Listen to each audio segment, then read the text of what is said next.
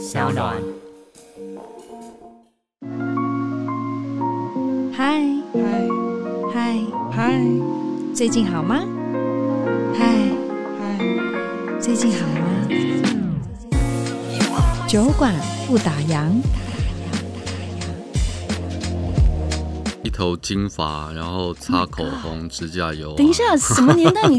等一下，男生 还你走的很前面呢。对啊，你擦指甲油哦。那个时候就是流行视觉系嘛。对。对啊，所以每天就把自己打扮成视觉系去上课。我觉得他会是我的一个醒思吧。嗯哼。就是知道自己曾经荒唐过啊，然后无知过，就是像那个时候会比较呃，以前就呃叛逆期，很喜欢打扮。我上了大学之后，就有一天我就突然有，就心里面有一个声音，对，就是我真是个金絮其外败絮其内的草包，就是 就是真的在大学有一天就突然有一个这样的你这个自觉哦，对对对对对对对。各位听众，大家好，我是千佩，欢迎收听商闹原创节目《酒馆不打烊》。大家知道吗？其实每一年金马红毯主持哦，都会有一些遗憾。为什么会遗憾呢？因为其实你知道，通常每一组来宾走红毯，连同访问加总只有一分钟的时间。大家知道一分钟就是六十秒，听起来感觉好像很短，但是其实又很长。因为在那六十秒里面，你要完成所有的功课。譬如说，当我充分准备功课，满腔热血想要大聊特聊的时候，但是就是因为时间受限，所以我真的你知道，就是那一个问题哦，千挑万选。所以今天呢，终于可以不顾时间，好好的可以跟这位金马影帝畅所欲言，聊天聊地。但他也有说。他其实不太喜欢人家一直标榜金马影帝这个这个称号，但是没办法，因为毕竟这还是跟我的职业、我的职场，我常会碰到，我还是必须要讲一下，他真的就是金马影帝。那么今天的酒馆大来宾呢，他十五岁哇，十五岁你在干嘛？他十五岁就开始参与演出，当然他的作品有横跨了舞台剧啊、电视电影，特别是以《亲爱的房客》夺下了金马跟台北电影节的影帝，也当过金钟编剧奖的得主，哇，好棒哦！这个演艺才华多元亮眼。他算是一位男神，连金钟视帝姚淳耀呢都说他是传说等级般的存在。哎，很少人在啊、学校时期就被说是传说，所以这一集里面呢，我们要好好聊聊他的演员养成之路，还有他对戏剧的热爱。我们欢迎莫子仪小莫。Hello，大家好。Hello，千佩，大家好，我是莫 哎，我刚刚这段 opening 有没有觉得铺陈的还不错？有没有让你放松了一些？我自己是觉得，嗯，北拜北拜，就有一点呃。就 不知道会害羞吗？会会。哎、欸，好奇怪，你到现在你还不习惯人家称赞你吗？会啊会啊，就可能还是性格吧，就是比较害羞腼腆。我觉得那个传说集可能也就是知道这个学长怪怪的。可是是全校大家好像就是只要学生时代大家要看舞台剧，就说哎、欸，那个那莫子怡好厉害，我们去看一下去看一下。当时真的是这样吗？可能就是因为我很小就开始在外面演出啊，然后。呃，因为我大学的时候，嗯，想要去弥补以前荒唐的年岁。哦，听说你也叛逆过，就对。对啊，对啊，所以我跟一般人比较相反，就是可能大家是到了大学之后再开始呃接触很多新鲜的事物啊，开始去玩啊。可是我上了大学之后，是我觉得啊，我过去国中、高中都不知道我自己在干嘛。哦哈。所以我想要好好弥补我失去的这些荒唐的年少时光。所以就发愤图强，努 努力认真念书，这样。哦，哎，那你我很好奇，你以前在那个荒唐的时代，因为其实我们算同梯嘛，嗯、对不对？呃、小时候就很爱看什么《古惑仔》啊，呃、然后日系的这些呃偶像都要剪那种叫羽毛剪啊，染头发，呃、你都走过这些青春的岁月吗？对，没错。因为像我，我们那时候还有法镜嘛。对。然后我以前上课就是就是一头金发，然后擦口红、指甲油、啊。等一下，什么年代你？你等一下，男生 还你走的很前面呢。对啊，你擦指甲油哦。那个时候就是流行视觉系嘛。对。对啊，所以每天就把自己打扮成视觉系去上课。你现在这样讲是，你一边讲，你知道我一边有画面，啊、然后而且又直接飞到那个年代，哦，好特别。那你有没有觉得这段历程也算是你现在当演员的很大的、很充沛的一个养分？我觉得他会是我的一个 醒思吧。嗯哼。就是知道自己曾经荒唐过啊，然后无知过，就是像那个时候会比较呃，以前就呃叛逆期，很喜欢打扮，对。然后，可打扮也不是罪啊，对了，也不是，可是我上了大学之后，就有一天我就突然有，就心里面有一个声音，对，就是我真是个金絮其外败絮其内的草包，就是 就是真的在大学有一天就突然有一个这样的醒觉，这个自觉哦，对对对对对对对。就从那一刻之后就，就就是对。哎、欸，但是我很好奇，因为其实我不管是荧光幕前一直到现在，小莫的 tempo 一直都让人家觉得很安稳，有一种莫名的安定感，哦、然后很 chill，但是这个 chill 又不会让大家觉得很疯癫，就是就你有自己的节奏，嗯、你知道吗？嗯、可是你以前从小时候一直不管到学生求学时期。到后来，你这节奏都是这样子吗？还是他其实有过，就像你讲，他有些波动。以前就是因为比较叛逆，视觉系，嗯、然后呃人云亦云，然后大家想怎么走，我就跟着跟着怎么走。然后你那节奏是有变过的吗？我觉得我的节奏应该比较属于边缘型。边缘型就是我呃，譬如说高中呃国高中的时候，那个时候的边缘就是，反正就是不想要。在学校里面好好的当个学生，对，所以就呃翘课啊，然后去跟朋友鬼混啊，打撞球，对啊，离家出走啊，嗯、然后就是好像游走在一个人生的边缘状态。然后我自己觉得，像我现在当一个演员，或者说我这个墨子仪这个人，我也是一直活在社会的边缘吧。嗯、或者说，如果说我们这个演艺圈，我可能也是一个。边缘化的，对对对，比较不呃，应该怎么讲？如果你硬要二分法，主流跟非主流，你算是比较非主流的，对不对？应该可以这么说了，对对。就喜欢过自己的生活，不太喜欢比较任性的，Go Go Go 这样没有，就是想要做你自己的事情。对啊，其实像我，就是从另一个方面来讲，就是我是一个很无聊又很无趣的人，就是我几乎没有什么休闲娱乐。跟你平常都在干嘛？对啊，我平常最大的兴趣就是。坐在河边看鱼，有我我有看到这一段，我觉得超酷的。那你有建议哪个河滨比较舒服吗？或是味道没那么重？我觉得离家近比较重要。离家，因为我我娘家在那个马场亭那边哦，那边也很好。青年公园，所以我我以前常常会从青年公园出发，然后骑车可能骑到小碧潭，或者是到就是你知道左边也也可以，右边也可以，右边就是可以往呃北投啊，然后往什么就你知道，就是就是很很舒服的一个环境，所以我可以理解啦，就是说有时候会想要逃。逃脱到这种什么世外桃源嘛？因为它真的是跟市区还是有一点点小小的距离，对不对？所以像这样的转换，有特别发生一些什么样的事件，让你个性可以从比较浮躁一点，然后就真的就变得比较比较和缓、比较慢热，然后比较晕一点，就慢慢来，慢慢来。其实我年轻的，年轻就是小时候学生时期，对学生时期，然后其实一直到应该一直到二十出头吧，其实。我自己觉得那个时段是气焰比较强，嗯哼，然后身上比较多刺，然后会想要一直去冲撞，去，嗯哼，呃，撞击各种体体制啊、思想啊、行为啊，而且常常会以我出发，对不对？对对对对。然后我觉得长成现在也是因为就是这种零零角角不断的去撞击，然后受过伤，对，然后受过挫折，然后挫败，然后有很多伤疤，然后。失落啊，失败，然后这样子过来的吧，才会有这样的沉淀跟转变。嗯哼，因为你、嗯、你之前说过，你其实是个喜欢独处、嗯、喜欢有自由空间的人，对不对？当然，哦、我刚刚忘记要恭喜你，你现在转换身份变成人夫，新婚大喜。所以我很好奇，就是你现在有了另一半，你还会维持你以往这种时不时喜欢坐在河堤看云、看天、看鱼，就是就是只想要当个纯粹的墨子仪，你还是会这样吗？还是会，就可能呃平。平凡或者说日常的这样子的生活是我最大的向往。哎，那太太呢？太太她你要去看鱼的时候，我不能跟吗？会啊，就是我我觉得她是因为接受我这样子的 人，对所以才才可以跟我一起 继续走下去。哎呀，那他也是个。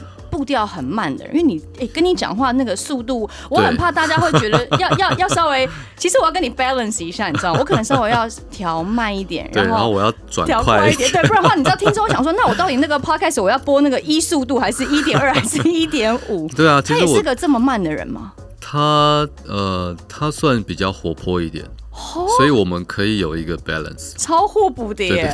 我很难想象可以就是跟你 成为配偶，然后因为你真的是一个很活出自我的人，但这个自我不是怪哦，是就是你知道，像我我我刚才跟小莫之前在聊天，我说其实我们二零一二年的时候，嗯啊，二零一一我们在杨景祥，据说有战争在在远方，那个时候我们就碰过面，但是我们完全一点都没有交集，就是彼此知道彼此，然后而且那时候我是他一个朋友的呃前女呃女朋友。有这样，所以我们其实就真的没有什么互动。嗯、但那时候我就觉得，哎、欸，怎么可以有一个人长得就是还真的蛮帅，但戏也演蛮好的耶。因为那时候我的我的男前男友不是一个特别帅的人，然后我就，可是我就觉得，因为你知道，通常我们都被贴标签，嗯、就是长得漂亮的人就是花瓶，嗯、长得帅的人就是草包。嗯、所以其实我也一直都在制度里面被觉得说我就是个花瓶，嗯、我就只能被限定做某一些事情。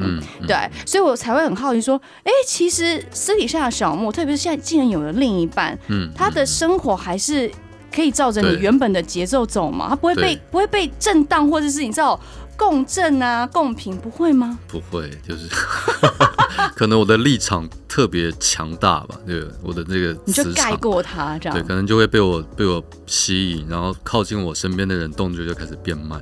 对啊，讲话速度也变慢。我也觉得，对，我觉得我应该要学习慢思考，因为有时候太急躁哦，或者是说，就整个 tempo 这么快，你你会缺乏很多去聊天了解对方的时间，嗯嗯嗯或是你都只想着自己自己啊，那我要怎么问怎么问？所以其实有时候真的还是需要你你这些朋友哎，但是你又没有社交，你很少用社交软体，对不对？对，其实像我也是今年就是被迫用 Line。你今年才开始用？对啊，因为就公司的人就说，哎、欸，找不到人，同事都用 Line，对，就你要不要用一下？那我们怎么在群主 发说我们通告应该怎么样，怎么沟通？对啊，就啊、呃，好吧，那就真的，对，对对。那你平常都怎么跟人家联络？飞鸽传书哦。那什么年代？不是没有人不就有了手机？那不然你手机放在那边是干嘛？还有 email 啊，可以写 写。什么年代？你现在跟人家联络 email？譬如说我今天要跟你讲事情，然后我可能三天后我你才收到 email 才回我。我觉得这样比较好。我比较习惯就是用信件。真的？因为信件就是一封信，然后讯息比较完整。对。对，然后所以在写的人也会整理好讯息。然后我回答的时候也会整理好。呃，脉络再回答，我觉得这个沟通会比较完整，因为即时通讯它就是一句话，然后传，然后可能又想到又一句话，然后再传个图片，再传个档案，就是。所有资讯很混杂了，对，就是我比较不喜欢这样子的沟通方式。哎、欸，其实可以理解，因为我也是，嗯、我之前在哥姐那边嘛，在大体之下，也就是乖乖的在那边十八年，然后后来自己跳出来自己开工作室，就必须要，就像你刚刚讲这一套的逻辑。嗯、以前不懂，也想说什么 email 啊，当然是就是我要干嘛，因为我是个很急性子的人，我马上就要知道 right now 通告现在怎么样，然后怎么沟通。可是后来发现不行，哎，真的是要靠一些 email 的整理。你才就像你刚刚讲，才会有脉络，嗯、才不会东一个西一个。然后现在我到第几个版本，我们不知道。哦、对对对，但是没关系，请看 email，你就很很很多东西就很清楚明白。哦，原来你是一个这样子有条理的人。对啊，就是在工作上可能是这样子的人吧。对，欸、我好好奇，到时候如果你真的有了下一代。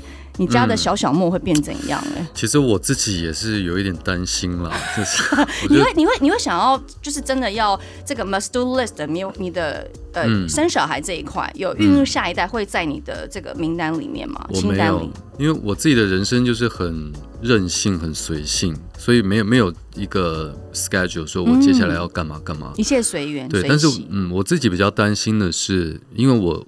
我自己的性格是一个比较悲观，然后比较与世无争，然后比较内向的人。所以其实我自己会担忧，我要怎么去教养下一代。嗯哼，我总不能跟他说啊，你就跟老爸一样，就是凡事都想不开就好。就是好像也不能这样。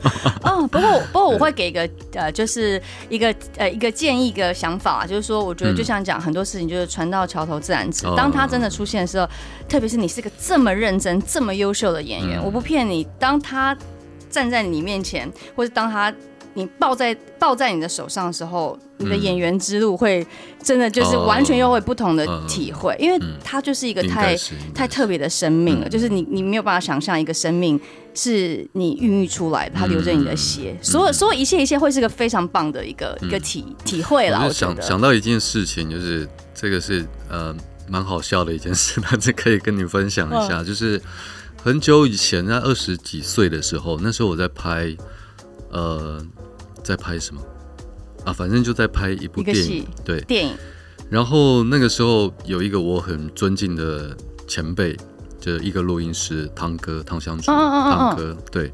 然后那一次在拍拍拍，然后呃有一天晚上收工，然后我们大家都喝喝了一点酒，喝醉了，然后我就我就问汤哥，因为他是我很呃尊敬的一个前辈，我就问他，我就很认真的问他说，汤哥要怎么样才可以变成一个真正的男子汉？这是哪里来的问题啊？就是这个二十几岁的青年在对自己充满怀疑的时候，哦，对，然后汤哥就意味深远的看着我，就跟我说：“小莫，有一天当你有了小孩，你就知道什么是真正的男子汉，是不是？你看你现在可以回忆起汤哥那时候 说的这句话，对对对对是是是，对，好了，真的很期待，因为我觉得当你未来有了小孩，然后你的生命有所转变之后，嗯、那时候释放的能量在你的戏剧。道路上，我觉得一定更精彩。嗯，希望人生也会有一些不同的刺激跟滋养。对啊，而且你是个这么喜欢创作的人。不过你刚刚其实有讲到说你，你你你是个很悲观、比较灰灰灰灰色地带的人。是。特别是我看很多的访问，你说你一直以来都要不断的去否定自己。嗯。但是因为你不觉得每一次的，当然我觉得有适时的检讨自己这件是、嗯、是件好事，但是否定是真的比较。比较负面一点，那你不怕每次不断的批评自己，反而会弄巧成拙，有一个反效果吗？嗯、因为老实讲，我经历过这样的阶段，就是我经历过不断不断否定自我，然后呃把自己打到谷底的这样子的阶段。所以其实对我来讲，重要的反而就是因为我经历过很多很低谷的状态，对，所以我知道那是什么样的滋味跟感受。然后从我自己可以从谷底再慢慢回来的时候，我就会会觉得我有这这样子的能力，或者说这样子的责任去照应那些正在经历谷底的人。嗯哼。所以我后来就是有出版了一本书，叫《失眠的人》。对。其实这那本书最大的用意也是希望可以陪伴那些正在或者说正在经历过谷底这样子。负面情绪或负面人生状态的人，给他们同等的陪伴。但其实有时候，我想你的初衷应该也就是说，不要太自满，对不对？就是常常随时随地要检讨自己到底哪里做的不够好，不要以为我们看得到自己就是都都很棒了，然后拿起麦克风，我很棒，我很会演。但其实不是这样，反而更要去看到自己不足的地方在哪里，然后感恩我们所拥有的事情。是。但是因为你一直以来演戏都是非常的有自己的想法或是诠释嘛，你看连龙应安导演，我看好多房我快笑死，你都没有看到，因为你在当下你没有办法看到旁边是的那个白眼是翻。翻得多头顶，他就觉得啊，那那么爱赶剧本，啊，不然就自己当编剧。所以说，如果真的，那是因为楼导很尊重演员嘛。那如果今天真的导演要的跟你设定的东西相抵触，好，譬如说，我们待会会聊到《如梦之梦》。如果今天赖声川导演他跟你说，哎，小莫啊，呃，怎么样怎么样怎么样？我现在给你的指示是这样。嗯嗯嗯。但你觉得，哎，跟我想的有冲突，哎，嗯，那有这些相抵触的话怎么办？你要去说服导演吗？还是你会去？没关系，我就自己转转念。我觉得，嗯，导演讲这个是有道理，但其实我内心是不想这样做。嗯、但好吧，因为导演要，我就给他。我觉得这个对演员来讲是一个很好的功课，然后也是一个很好的磨练。因为，譬如说，当演员，你有可能刚刚听千佩这样讲，可能有两个选择，一个就是说服导演，然后一个就是硬着头皮去做。但是有没有其他选项呢？有。是什么选项？对，你当编剧啊，我知道，然后还可以拿，还可以拿金钟编剧奖。就是因为我们演员呃都会有自己习惯的表演方式，然后当你碰到不同的表演啊，不同的导演，你可能他喜欢的表演方式是那样子，那你能不能够接受？这会是一个你能不能成长磨练的关键。嗯嗯嗯嗯，就是那如果说你硬着头皮接受，那只是你硬着头皮去演。你没有真正的说服自己，嗯，所以我自己觉得其他的选项是你怎么样去理解导演他想要的东西，然后同时你的内心深处可以有过得去的，对，然后你是有自己的养分跟转化在里头，然后是让你自己成长到你可以去完成导演他想要的东西，然后同时又是你自己的东西。那如果是一些很基本款的走位呢？譬如说导演就是要你 A 点走到 B 点，嗯、可是你就觉得。我就走不过去啊！我找不到动机走过去呢，那怎么办？那其实也是一个成长的关键。有这个，真的真的。哎、欸，我觉得我跟你跟你这样共事，我会我真的可以学到好多关键字、喔。不是真的，因为譬如说这个走位你走不过去，真的过不去。对，那你第一次走不过去，第二次觉得硬着头皮，到第一百次的时候，你开始有一点自己的经验。哎、欸，我可以用什么方式来走？我走得过去，自己心里也舒服。所以那就是自欺欺人啊！不是，那不是，那是如果你。自己走过去，但是你只是跟我说啊，我将打呃假装没发生，就是啊、哦，你叫我走我就走这样，这个是叫自欺欺人。嗯，但是你真的走过去，同时你心里能够满足你自己对角色的情感跟认知，那就是你的成长。就是到这个地步，你就可以选择，你走也可以，你不走也可以，你做这件事也可以，你不做也可以。哎、我觉得我今天真的受益良多哎，因为。因为就是你知道，我以前跟一个老导演合作，然后他要讲不要不要不要不要这样的时候，嗯、就是我们可能演员，我就我就觉得我的手为什么非得，就因为你现在看得到我嘛，我现在可以表演给你看。哎、嗯，不要不要不要不要他手一定要这样，不要不要不要不要。然后我就心想说，可是，在当下。那个角色那个情境，我真的我没有办法这样，不要不要不要，然后然后我就我手伸不过去，你知道吗？可是导演就很生气，说你就是手给我伸过去，就是不要不要不要，你就是要在他面前一直挥舞，不要不要不要这样。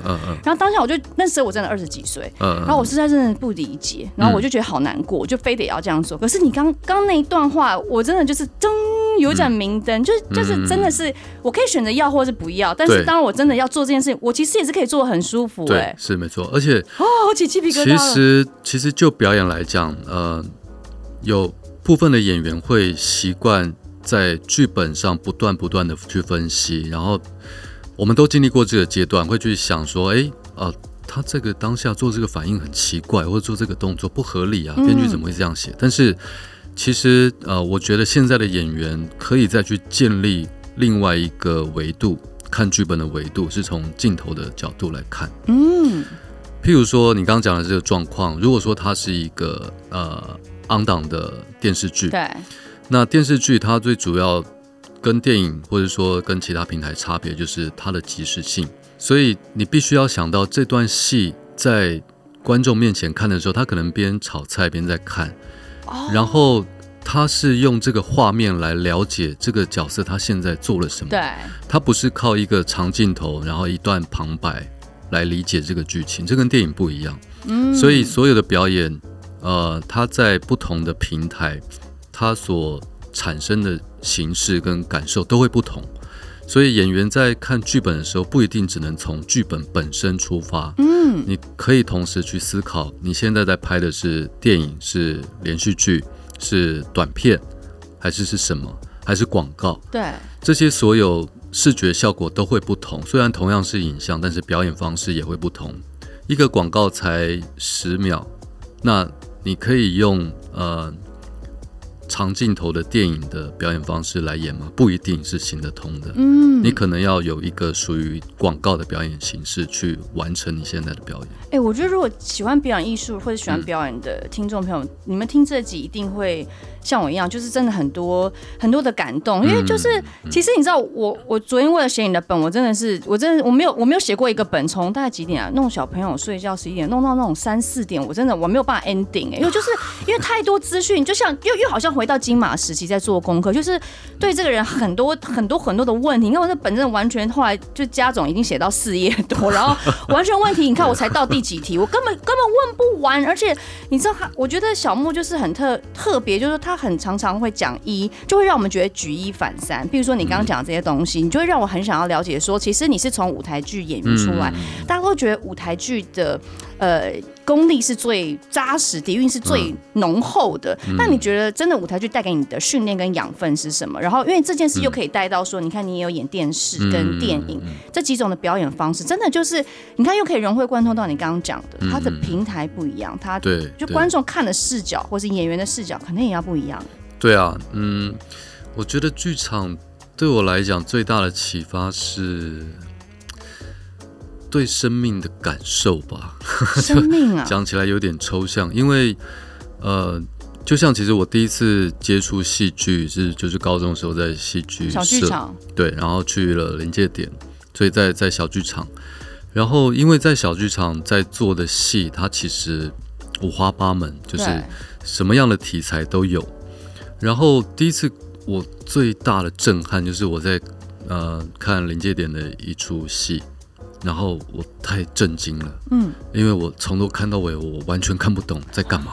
那怎么办？对，然后但是又好好看，可是我又不知道到底好看在哪里。哎，皮，我必须也要 坦白一下，上次以前看你那个，据说有战争在远方，我也觉得好好看，可是有些东西我也是看不懂。那我就觉得不管了，这台上演员们都好有魅力。好，我补充说明完了。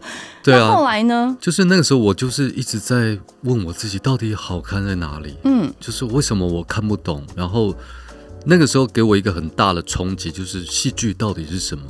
然后因为小剧场的创作，它呃不一定从写实的剧本，它有时候是可能从美术的角度，嗯，从音乐，然后甚至从呃很抽象的思维状态，嗯哼，对。那我们一般小时候被灌输的就是哦，说一个故事，我们听一个故事，这样子就可能就是一个戏剧。但是其实。人存在本身也是啊，我们会有反应、会有感触的，不是只有故事，有时候就是一阵风，有时候就是阳光，或是你你在河边看到一一片风景，嗯，你心里都会有不同的感触。那其实我觉得戏剧本身就是这个东西，所有的美学，不管是音乐、舞蹈，其实都是跟生命有关，嗯，生命当中不同的感触，不是只有故事。或者是说很戏剧性的啊，一个人他怎么样成功，怎么样失败，对，不是这个才叫戏剧。就包括呃味觉也是啊，你吃一个东西，它不会告诉你它从哪里来，它发生什么事，但是你吃了之后，你就会有身体很直接的不同的感触。所以其实我们所有的五感都是一样，它不是只能透过叙述跟告诉来。呃，完成一个故事，嗯哼，所以对我来讲，戏我在剧场得到最大的启发是，就是关于生命，生命的意义，对，对不对？对。但是那当然，你也会回归到可能电影，嗯，或者是电视，嗯，那会不会就是三者之间，你还是会比较钟情于舞台剧、剧场式的演出吗？还有那个环境跟人跟人之间的交流跟连接，嗯，嗯，因为其实另一个剧场对我来讲最大的。嗯，滋养吧，就是因为我们都知道舞台剧它需要很长的排练期，对，对，所以那也是让我养成呃一个演员的一个很重要的阶段，因为你可以花两三个月甚至半年的时间，完全沉浸在这个剧本、这个角色，然后而且就是就是这一个剧本，就是这个可能两个小时的戏。然后一个字一个字不断不断的推敲琢磨，我应该怎么说，然后我应该怎么诠释他的情感到底是怎么样？你看拍戏的时候可能两三天你就能就拍完，嗯，可是舞台剧就是几个月的时间，你就必须要不断不断的一次又一次的排练演出，排练演出，所以它也算是一个磨练的过程吧。对，不会怕说可能第一次然后排排排排到一百次。就是每一次，当然我觉得可能功力比较不好的这些同学们，他会觉得我就变得演的很 routine，就是都是第一次、第二，就就变 copycat，都都一模一样。但是不是到你这个境界，就是他其实每一次，就像刚刚讲，就是每一字每一句都可以去推敲，可以去琢磨，我应该可以再怎么去丢一些不同的元素在里面，是真的会这样吗？真的会这样。其实像我们拍戏也是，就是有时候可能会拍。呃，好几个 take，可能到二三十个 take 都有可能。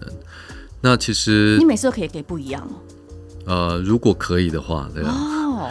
对啊，所以其实我觉得有有有很多人说，就是戏剧是指存在于时间的艺术，就是其实就像我们生活也是一样啊。虽然我们每天可能都在过一样的日子，对，大致上感觉是一样，可是每天的细节都不一样。嗯，真的耶。对啊，对啊。所以有时候我们。会很容易麻木，就是对于生活也麻木。那其实我们做表演的都是在去体验这些每天不同的些微的差异，这些细节。每一天的天空都不一样，每一天的语音都不一样。然后你每一天走在路上，虽然你可能都走同样的路线，但是你可能碰到的人都不一样。真的耶。然后对啊，气味、温度什么都不一样。哎，听你这样讲，我觉得人生变得好诗情画意哦。我是说真的，因为可能就是这个现在这个时代，嗯。多媒体太太快速了，嗯嗯嗯，然后大家就是都很素食，嗯，社交媒体啊，然后就为什么不能好好吃顿饭？你知道我昨天跟几个姐妹她在吃饭，我说为什么我们你们非得要划手机？哦，为什么一定要先发什么现实动态？为什么我们不能好好吃饭？我可不可以先拍照？拍照就算了，我明天再发行吗？我们不能享受当下吗？他们就说杨建妹，那是因为你不是网络重度成瘾者。他说现在普遍九成的年轻人都是长这样，所以你要去习惯大家的节奏。嗯，我们就是吃饭，因为每个人都这样子。发，所以你明天发就就落伍了。我说，可是就 就这样啊。所以其实有时候听你这样讲，我觉得好像生活变得比较有趣一点，因为你就是可以去关心、去关注。哎，今天谁不太一样？或者哎，今天这片云，或者这这这条鱼，哎，它首先是它吗？还是怎样？就好像觉得有趣多了。嗯嗯嗯。那像讲到这个东西，因为刚刚我们都讲到了舞台剧给你的养分嘛。这一次跟表坊合作《如梦之梦》，我们来聊聊看好。是。你说每天都在排练。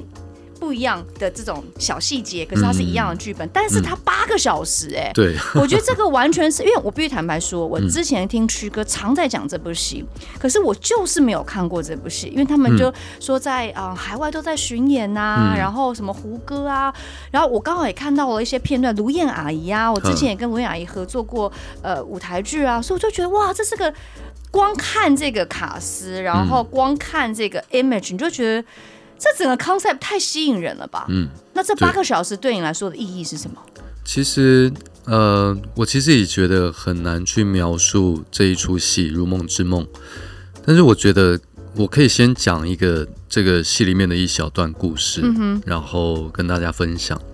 就是戏里面有一个有一个女生，她叫江红，然后她差不多是在呃六四天安门事件左右离开了中国。然后到了法国，然后从此他就在法国生活。嗯哼。然后，但是他到法国生活之后，他就不再讲中文。哦。他呃不希望让人家知道他是中国人，他想要抛弃抛弃所有过去的身份。哦。想要重新以一个新的人生在法国展开他新的人生的旅程。然后这个江红，他就常常做一个梦，他就是他在梦中。起床的时候，他有时候会分不清楚他现在到底是在中国还是在法国，所以他就做一件事，他就是确定哦，如果譬如说，如果窗户在右边，就是在法国；如果窗户在左边，就是在中国。哦、有时候他，有时候我们常常也会这样，就醒来，哎，哦，我到底在哪里？会会有有有，对，哎，现在是对，然后可能确定一下周遭环境，哦，我在家这样，嗯、对，所以他惊醒之后，他就先看了一下，哦哦，窗户在右边，他在法国。所以他就很放心了，就继续他他就开始做他的早餐，然后他就打开冰箱，拿出了鸡蛋，然后要煎蛋，就他再把蛋打开，然后掉到平底锅，炸的那一刹那，他又从床上醒来，啊？梦中梦，对啊，他又哎哦，刚刚是在做梦，然后再确定了一下窗户在哪一边，然后是不是现在是在中国？啊。啊啊，窗户在右边，他在法国。对，然后他就放心，他就起来，就一样做他的早餐。然后一样把冰啊、呃、从冰箱拿出鸡蛋，打开放到平底锅，啪，他就醒来。嗯，这是 Inception 吧？对，他就在讲述这个，他呃有点开玩笑说一个煎蛋轮回，一个逃不出的梦。然后其实它是一个隐喻，哦、然后其实它也让我想到了我自己常常做的一个噩梦，就是我。最大的一个噩梦就是我梦见我我再当一次兵，或者是说没关系啊，现在当兵都很快啊。然后另一个就是我又回到了高中时代，我又再去念一次高中。就是你那个觉得像很毛头，然后毛躁时期，你自己觉得草包那个时代。然后对，然后为什么这回到这两个时期会让我那么恐惧？对，因为呃，这两个时期是我觉得我。在浪费生命的时间，然后其实我们做演员的，就是我们常常是需要等待，有很长的时间没有戏可以接。嗯、其实每个演员都会有焦虑，对，就说啊，我会不会没有戏，会不会在蹉跎时光？那其实我会做这个梦，也就是反射了我的焦虑。嗯，我在焦虑，我现在是不是正在浪费生命？我没有真的好好的去做什么事情。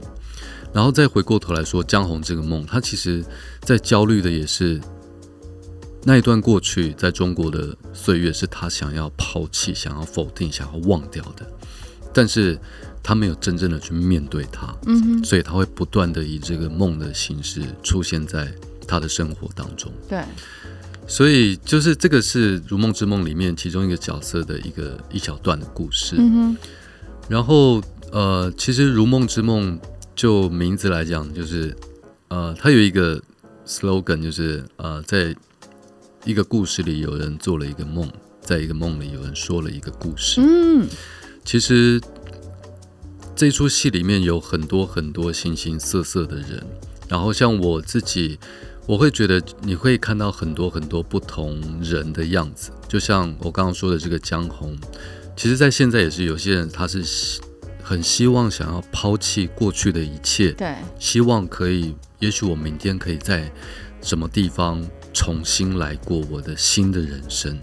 其实，在现代或者说我们日常，我相信有一些人也有这样的梦想。我可不可以重新抛掉我的呃家庭啊，或者说我所有的负累，重新找到追寻我的自由，重新开启我新的人生，我不用再背负所有的。压力跟责任，嗯哼，这是这是一种人，然后还有一种人是，呃，脚踏实地，每一天平平稳稳的过着自己的日子，这是一种人，然后还有一种人就是每天不断的在询问，我到底为什么活着？嗯，我现在为什么在做这些事情？就像我，我其实是属于这一类的人。然后我在戏里面扮演的角色，然后他叫五号病人，对对，他的名字就叫五号病人。对，其实其实也是很有趣，就是呃，这个名称是因为他生了一场病，莫名其妙的病，就是一直持续的高烧，然后找不出病因，然后他最后在医院里面的那那个里面就有五张病床，哦、然后他是第五号，对，第五号病床，就是医生护士都说啊，那个五号，五号病人，对，对他就是。有这样的一个标签，对，然后这个五号病人他也是就是发了高烧，然后生了这个病，然后最后医生宣判就是，呃，你可能没有救哦，对，就是，但是不知道你什么时候会结束生命，但是我们现在没有办法找出你的病因，但是你、嗯、就是等于说宣判你只能等死，对，这样。所以他等于说失去了一切活着的意义。然后在在他生了这个病之前，他的太太离开了他，然后他们曾经有一个小孩，但是小孩不幸过世。所以他等于现在生活是没有没有目的、没有意义的。所以他就开始了自己的最后人生最后一趟旅程，他就决定去旅游，哦，去旅行，走走看看。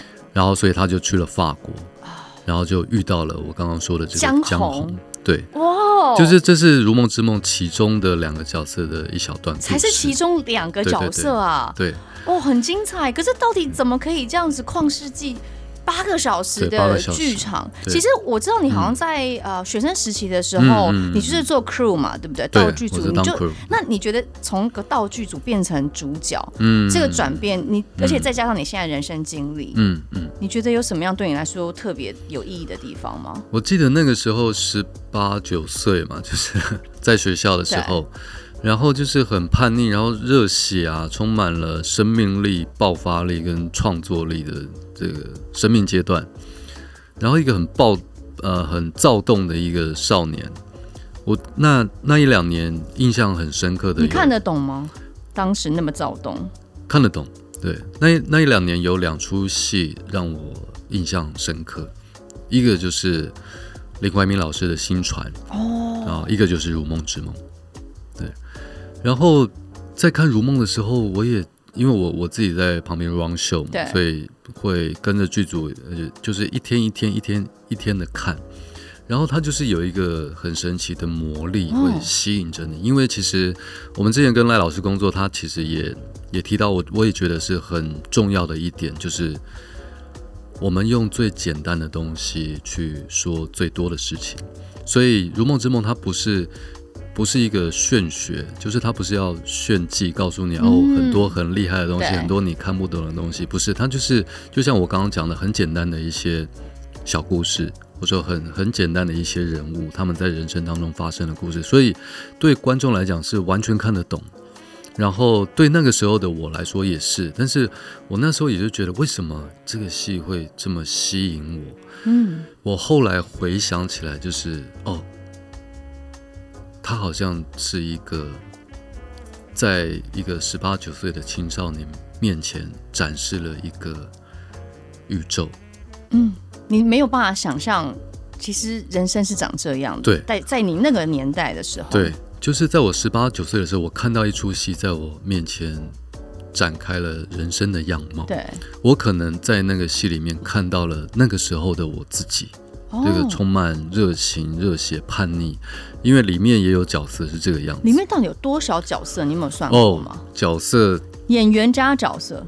一百一百多个，多个角色，对，就大家可能都要一人分饰多角，对，对不对？是是是。哇，我觉得一人分饰一角，你看小莫的功功课就一定做的超足。如果要一人分饰多角，每一个演员这样，这也是蛮大的一个挑战呢。对啊，对啊，对啊。身心灵都是，而且他那个体力的负荷，譬如说，你看每一场演出是八小时，大家不要觉得好像休息时间演员就没事干，其实也是要沉淀自我，去理清楚可能前因后果，或者下面我要做什么事情。所以这是不是对不管是剧团来讲，或是演员来讲，都是一个大家可以一起齐力合作去挑战的一个好制作。对啊，而且其实像呃这出戏，呃光是戏里面出现的角色，你都可以，就是你可以看到，因为它横跨了大概快一百年的时间，嗯，然后场景也从中国、台湾、法国，就是一直变来变去，然后所以你会看到一个角色，就像我刚刚说的。呃，看到他年轻时期是这个样子，然后等到他五六十岁老了，完全是另外一个样子。嗯，那他到底发生了什么事情？譬如说，一个很叛逆，然后很充满冲劲、热血的青年，过了中年之后，突然很消沉、很颓废，然后可能还呃受了伤，失去了一条腿。诶，他到底发生什么事情了？嗯，可是当你看了这个戏之后，你就会知道。就就像我那时候感感受得到所谓的呃宇宙或者人生在我面前预演了一样，我那时候仿佛就看到了我的未来，就是在那个戏里面，十八九岁的我好像就看到了我四十几岁的样子。因为里面太多人生百态在里头了，所以其实呃不只是演员也好，你看像你连 crew 到现在当演员都看到了你自己的影子在里面，嗯、是不是代表着观影者我们这些观众，我们也是试图可以在这里面看到一些我们自己的人生故事，进而可能有一些的醒思。一定会，而且我相信像我们呃。可能都会回想，或者说会有一些假设，譬如说，哦，如果我没有结婚，会是怎么样？嗯、哦，如果我那个时候做了什么不一样的选择，会怎么样？那其实这个戏里面，你也可以看到这些东西。就是我觉得观众可以在里面看到另一个世界的自己，嗯、或者说另一个平行宇宙的自己，或者说曾经做了什么选择的自己会是什么样子？那看完会不会满满的哀伤？嗯就是因为很多的遗憾，或是你真的是看到了，可能有人从痛苦里面解脱，嗯、有人还在那个泥沼里面打转，嗯嗯嗯、就是会不会很闷呐、啊？我觉得看人呢，因为我觉得这个戏神奇的地方就是，虽然里面有很多呃，有一些人的悲欢离合，对，可能结局也不不一定真的是快乐的。但是你会知道，人生就是这个样子。嗯哼，就算我们自己的人生遭遇了很多不幸跟挫折，但是如果就结果论而言，我们经历了这些，经历了这些的我们是不幸的吗？嗯，我觉得不一定啊。就是譬如说，我现在懂得珍惜，我现在觉得幸福，我现在觉得快乐，反而是因为我曾经经历过过那些痛苦。对。曾经失去过，你才知道获得的美好吗？对，所以我自己觉得看完《如梦》对我的感觉，反而是你会对当下现在的自己会更充满力量、更温暖、更珍惜对。所拥有的事情。哎、嗯，那像我我知道还有另外一个很特别的，就是说这次老师有特别创造三百六十度的环形剧场，嗯、对不对？嗯、就是观众就是放在呃，仿佛是莲花池，嗯、就是舞台的中央，那演员们环绕着莲花池演出，嗯、就等于说把、呃、观众包围着嘛。嗯、那像这样子的方式，当然我知道，因为你剧场出身，你也不担心说小剧场，比如说我们跟大家很靠近演员，嗯、呃，跟观众的互动，嗯、但你会不会担心说，因为毕竟角色太多了，然后就有没有可能会被演员或者是呃，因为大家都很近，嗯，就彼此之间互相干扰，嗯、不管是观众也好，或者一点点的小反应、小举动，嗯嗯，不是哔哔不小心，哎，怎么手机没？就这这当然剧场常看到了，但我的意思说，会不会怕有这这样子的表演影响？我是还好啦，但是因为其实我们我我算是小剧场出身的，嗯、所以其实就我们以前练功练了二十多年了。对啊，我们以前还有演过那种就是在房间里面演出，哦、就是真的在一个房间，好近哦。所以观众只有限定五位，因为房间太小。啊、对，然后可能演员还有两三个，然后其中一个演员还躲在衣柜里面，就是类似这种这么近的戏都有都演过，而且其实。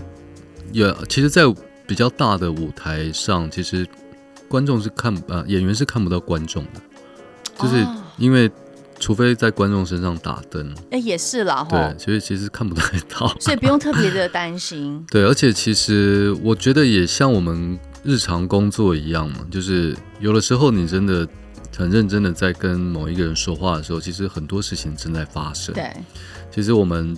当表演的时候，我们都说要专注。嗯，那专注其中一个要素也是不要太容易被其他事情干扰。嗯哼，因为其实跟生活一样，你在专心做一件事情，可能旁边正在施工啊，或是车正在经过啊，或者有人正在跟你讲什么，但是当你全神贯注的时候，你是会忽略掉的。对对对对对对对，旁边声音好像 mute。静音了，但你刚才讲到专注很重要，但是因为时间真的很长哎、欸，八个小时，那你觉得你要怎么呃维持专注力跟那个体力，应该怎么怎么 maintain？我觉得哦，首先我觉得可以跟观众打一下预防针，就是因为大家听到说八个小时可能哦有点可怕这样。对，不过我看你们票卖的还不错哎、欸。我因为这出戏就是我觉得有有这样的吸引力啦，对，而且它真的很好看。嗯哼，就像呃，就像就我自己的关系体验来讲，就是我就是完全不觉得八个小时，然后哎就这样就过去了，一天就这样从两点一直到收就结束是。在十点十一点，没有十二点，快十二点。如果没有，如果两点开始演，就是差不多十一二点，还有放饭时间。对对对对对，哦，对，而而且还有中场休息跟放饭的时间，所以不用太担心。对，不用打什么预防针？就是因为呃，戏里面就像我刚刚说，它其实不是真的很复杂的故事，所以所有人一定都看得懂。然后，而且就像因为它是一个环形舞台。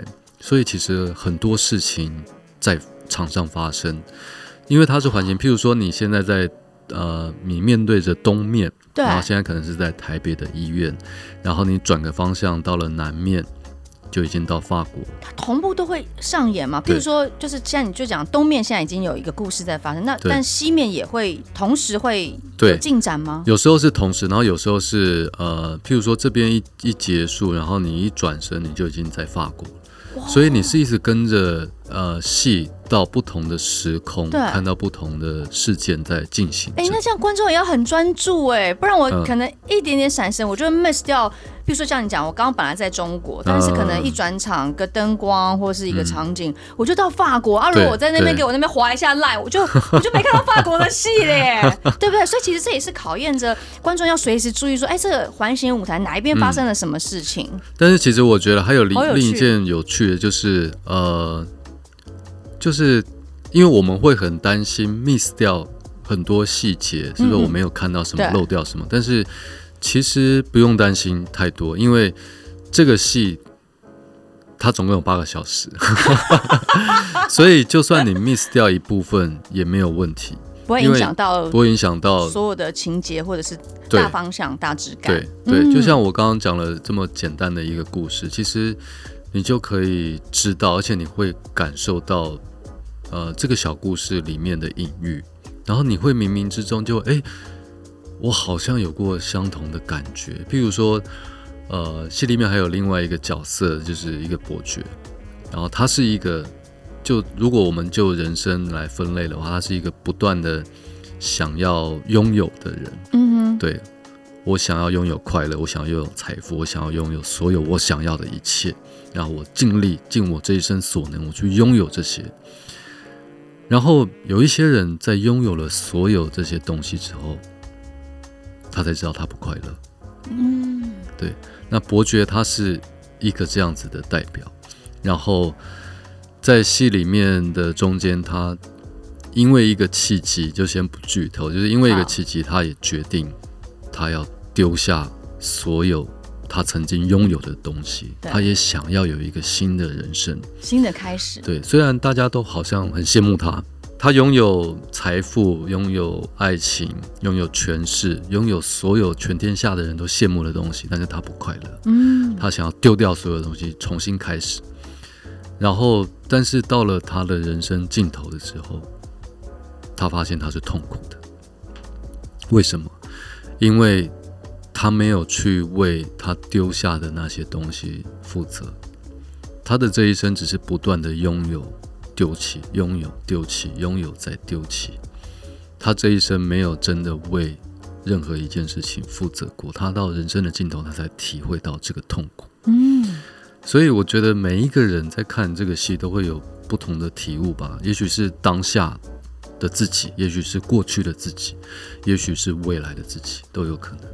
其实你看，今天我们呃聊了这些呃《如梦之梦》的片段，嗯、搞不好只有百分之一，因为太多的细节，嗯、太多的故事。会上演在这个剧场里面，嗯、然后我我自己看是，因为其实小莫的声音一直以来都是很有吸引力，他可以给人家一种莫名的安全感。嗯、然后你看，我们光是听戏这个部分就觉得好迷人哦。嗯、那如果真的大家可以进到剧场，然后跟着演员一起律动、一起呼吸、一起去感受一下在中国，然后一下在法国，嗯、或是一件。多美多美好，然后多奇幻的一件事情，真的就好像是如梦之梦一样。谢谢。那最后有没有嗯最后的这个演出资讯要来跟大家补充说明一下呢？呃，如梦之梦的演出在十二月二十七号到一月七号在台北国家剧院演出，然后这一次都是呃每一天演出八个小时。就是从下午两点，然后预计应该是到十一点左右吧。对，但但是大家不用担心，因为中间会有三次的休息，就包括两次中场休息跟一次。呃，放饭的时间，对，大家可以好好的享用晚餐，不用担心。国家剧院附近超多美食的。对，我觉得可以跟朋友啊，或者是跟家人一起来看，然后一起共度一天的时光。我觉得最特别应该是跨年那一天吧。哦，我看一二三一那一天票真的是卖的很好，哦、大家都想要跟你们一起跨年呢。我觉得也是很棒的体验呢，对因为。我觉得，如果真的可以在一年的结束跟开始这个时机看这出戏，我觉得是很棒的体验。嗯哼，对，包括自己对自己心灵的成长，或者说对自己人生的想法。或者是说，你因为看了这个戏，然后可以更珍惜身边拥有的所有人事物，那也是很棒的一件事。一切都很值得。嗯，其实今天真的很开心，可以有机会好好的坐下来跟小莫聊天。其实比我想象中开心很多哎、欸，因为我本来就是好，他想说天哪，我就是很担心小莫给我是一两次这样，嗯，对，就像我以前访问王菲，不错呗，我就嗯，他他结束了，但没有小莫其实是很健谈的暖男，而且谢谢。跟你聊天可以收获很满，就是心灵上是很温暖，然后在学习戏剧的这条道路上，因为我们都热爱表演，嗯、就是会你知道满满满骨子里都觉得满腔热血，嗯、然后也吸收了不少新的资讯。谢谢小莫，也谢谢我觉得也为大家揭开了小莫的神秘面纱。谢谢你的分享，希望大家可以多多支持《如梦之梦》，下次见，拜拜，拜拜。